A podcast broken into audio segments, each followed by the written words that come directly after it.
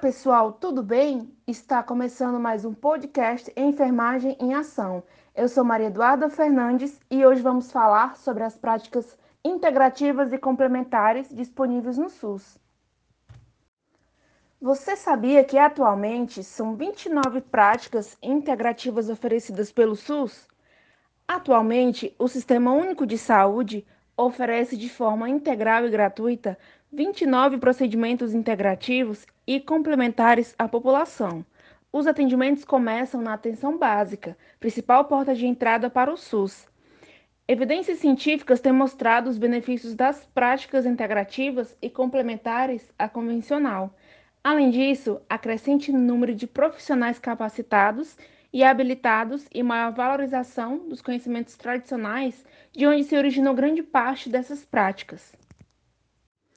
E o programa de hoje recebe três convidados, em especial Elivânia Paz Soares da Silva, enfermeira formada pela USP, Universidade de São Paulo, e especialista em saúde pública, que estará explicando um pouquinho sobre as práticas integrativas e complementares, além de tirar as dúvidas dos nossos dois outros participantes, Anderson Neves e Juliana de Moura. Sejam todos muito bem-vindos. Obrigada pelo convite, Maria Eduarda. É um prazer enorme fazer parte desse podcast e conhecer a todos. Anderson e Juliana são nossos dois convidados da comunidade. É um prazer ter vocês aqui no nosso programa. Prazer é meu e obrigada pelo convite, Maria. É um prazer imenso e obrigada pelo convite também. Anderson e Juliana, vocês sabem o que são práticas integrativas e complementares? Já utilizaram alguma? Me contem se vocês já fizeram uso de alguma e o que vocês acharam. Sim, eu conheço as práticas integrativas e complementares. Já até utilizei uma é, chamada auriculoterapia, que é uma técnica derivada da acupuntura. Essa técnica faz pressão em pontos específicos da orelha para tratar, diagnosticar diversos problemas físicos, mentais e até emocionais. E eu a utilizei para o tratamento de dores. Na verdade, eu ouvi falar aqui eu nunca tinha ouvido falar antes sobre o assunto. O que é isso mesmo? Iniciando a nossa conversa, doutora Elivânia, explica para nós sobre o que são as práticas integrativas e complementares. Bom, pessoal, até 2018 eram apenas 19 práticas. A partir do ano de 2018, é, foram implantadas mais 10 práticas, que totalizam 29 práticas integrativas complementares. As novas 10 práticas que foram implantadas são apiterapia, que é um método que utiliza produtos produzidos pelas abelhas nas colmeias, como a apitoxina, a geleia real, o pólen, o própolis, mel e entre outros. Tem também a aromaterapia, que é um uso de concentrados voláteis extraídos de vegetais. Os óleos essenciais promovem bem-estar e saúde e a bioenergética, que é uma visão diagnosticada aliada à compreensão do sofrimento, do adoecimento da pessoa, adotada a psicoterapia corporal e exercício terapêutico. Ela ajuda a liberar as tensões do corpo e facilita a expressão de sentimentos. Tem também a constelação familiar, que é uma técnica de que representa é, tem uma representação espacial das relações familiares que permite identificar bloqueios emocionais de, de gerações ou membros da própria família. A cromoterapia, que é, utiliza as cores nos tratamentos das doenças com, com o objetivo de harmonizar o corpo. A geoterapia, que é o uso de argila com água que pode ser aplicada no corpo usada em ferimentos, cicatrização, lesões, doenças osteomusculares, é excelente. Tem também a hipnoterapia, que é um conjunto de técnicas que, pelo relaxamento, a concentração, induz a pessoa a alcançar um estado de consciência aumentado que permite alterar comportamentos indesejados. E a imposição de mãos. É, a imposição de mãos próximo ao corpo da pessoa para a transferência de energia para o paciente. Ela promove bem-estar, diminui o estresse e a ansiedade.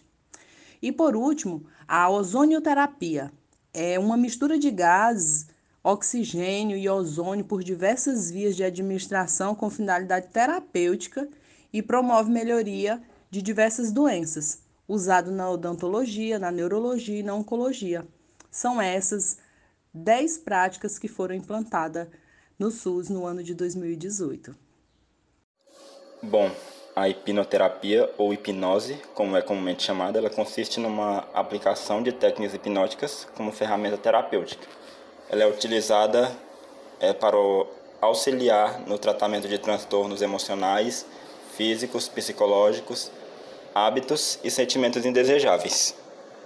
Também é uma forte aliada no auxílio do tratamento de problemas ligados a hábitos e vícios, como alcoolismo, tabagismo, drogas, é, vício em jogos, compulsão sexual, bulimia, ciúme, compra compulsiva, entre outros transtornos, ajudando também é, no tratamento de dores, doenças crônicas, estresses, distúrbio de sono, obesidade, asma, alergias, entre outros.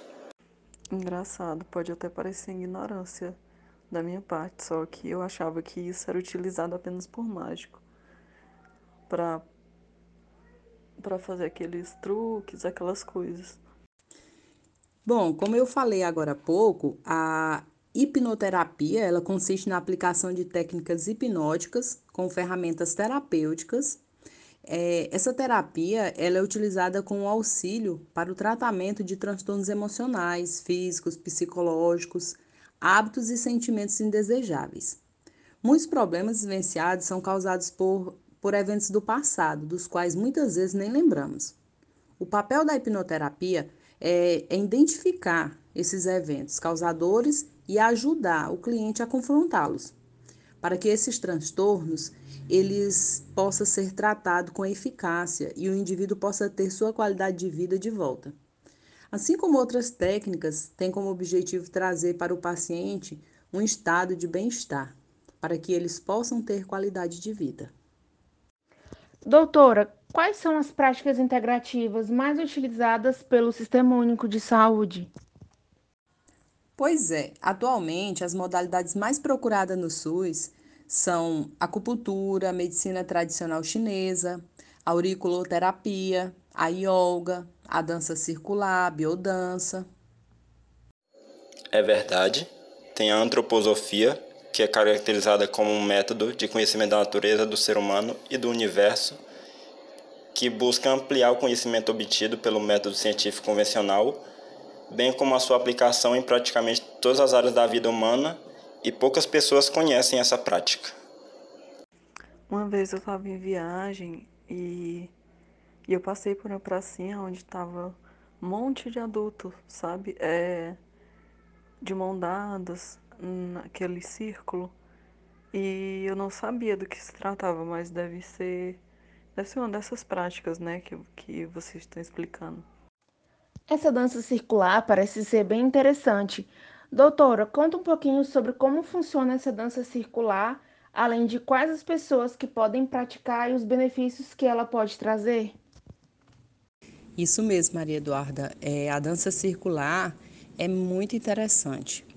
É, nesse tipo de dança, as pessoas de todas as idades são dispostas em círculos e realizam coreografias juntas.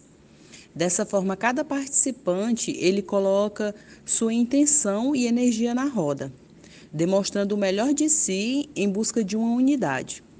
Aí qualquer pessoa de qualquer idade e condições físicas pode participar de uma roda de dança circular, não sendo necessário é, experiência anterior, nem intimidade com a dança ou com os ritmos.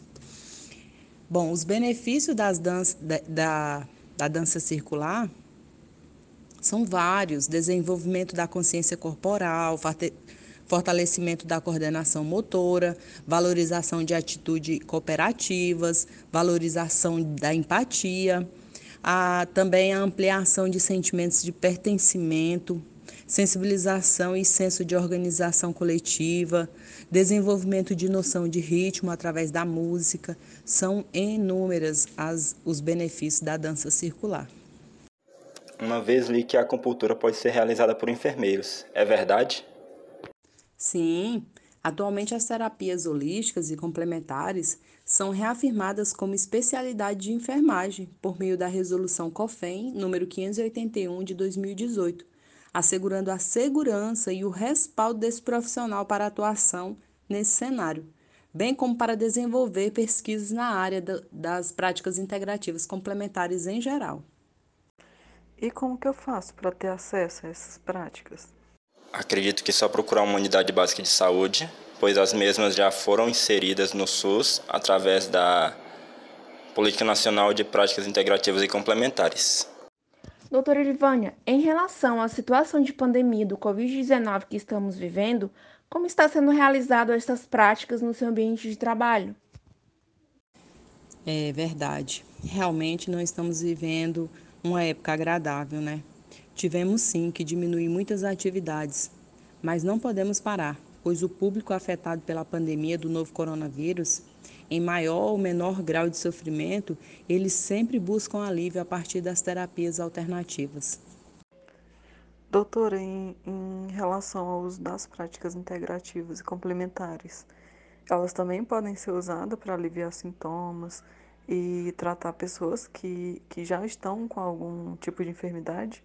Sim, sim, Juliana. É, em alguns casos, também podem ser usadas como tratamento paliativo, sim, e em, e em algumas doenças crônicas, principalmente para o alívio da dor. Então, pessoal, no programa de hoje tivemos a oportunidade de conversar com Elivânia Paz Soares da Silva, enfermeira especialista em saúde pública pela USP, que falou sobre as práticas integrativas e complementares como seu trabalho está sendo realizado em tempos de Covid-19 e também esclareceu as dúvidas dos nossos participantes. Elivânia, muito obrigada por atender ao podcast Enfermagem em Ação. Bom, pessoal, eu quero agradecer pelo convite é, de participar deste podcast. Dizer que foi um enorme prazer estar aqui com vocês, viu, Maria Eduarda, Anderson, Juliana. Muito obrigada pelo carinho. E quero também convidar a vocês a irem na nossa unidade e conhecer mais sobre essas práticas. Será um prazer receber vocês lá. Viu? Muito obrigada. Tivemos a oportunidade também de conversar com nossos outros dois participantes, que deram relatos de experiências sobre os seus conhecimentos em relação às práticas integrativas e pelas dúvidas que abordaram sobre o assunto. Anderson e Juliana, Agradeço também a participação de vocês e obrigada por atender ao podcast de hoje.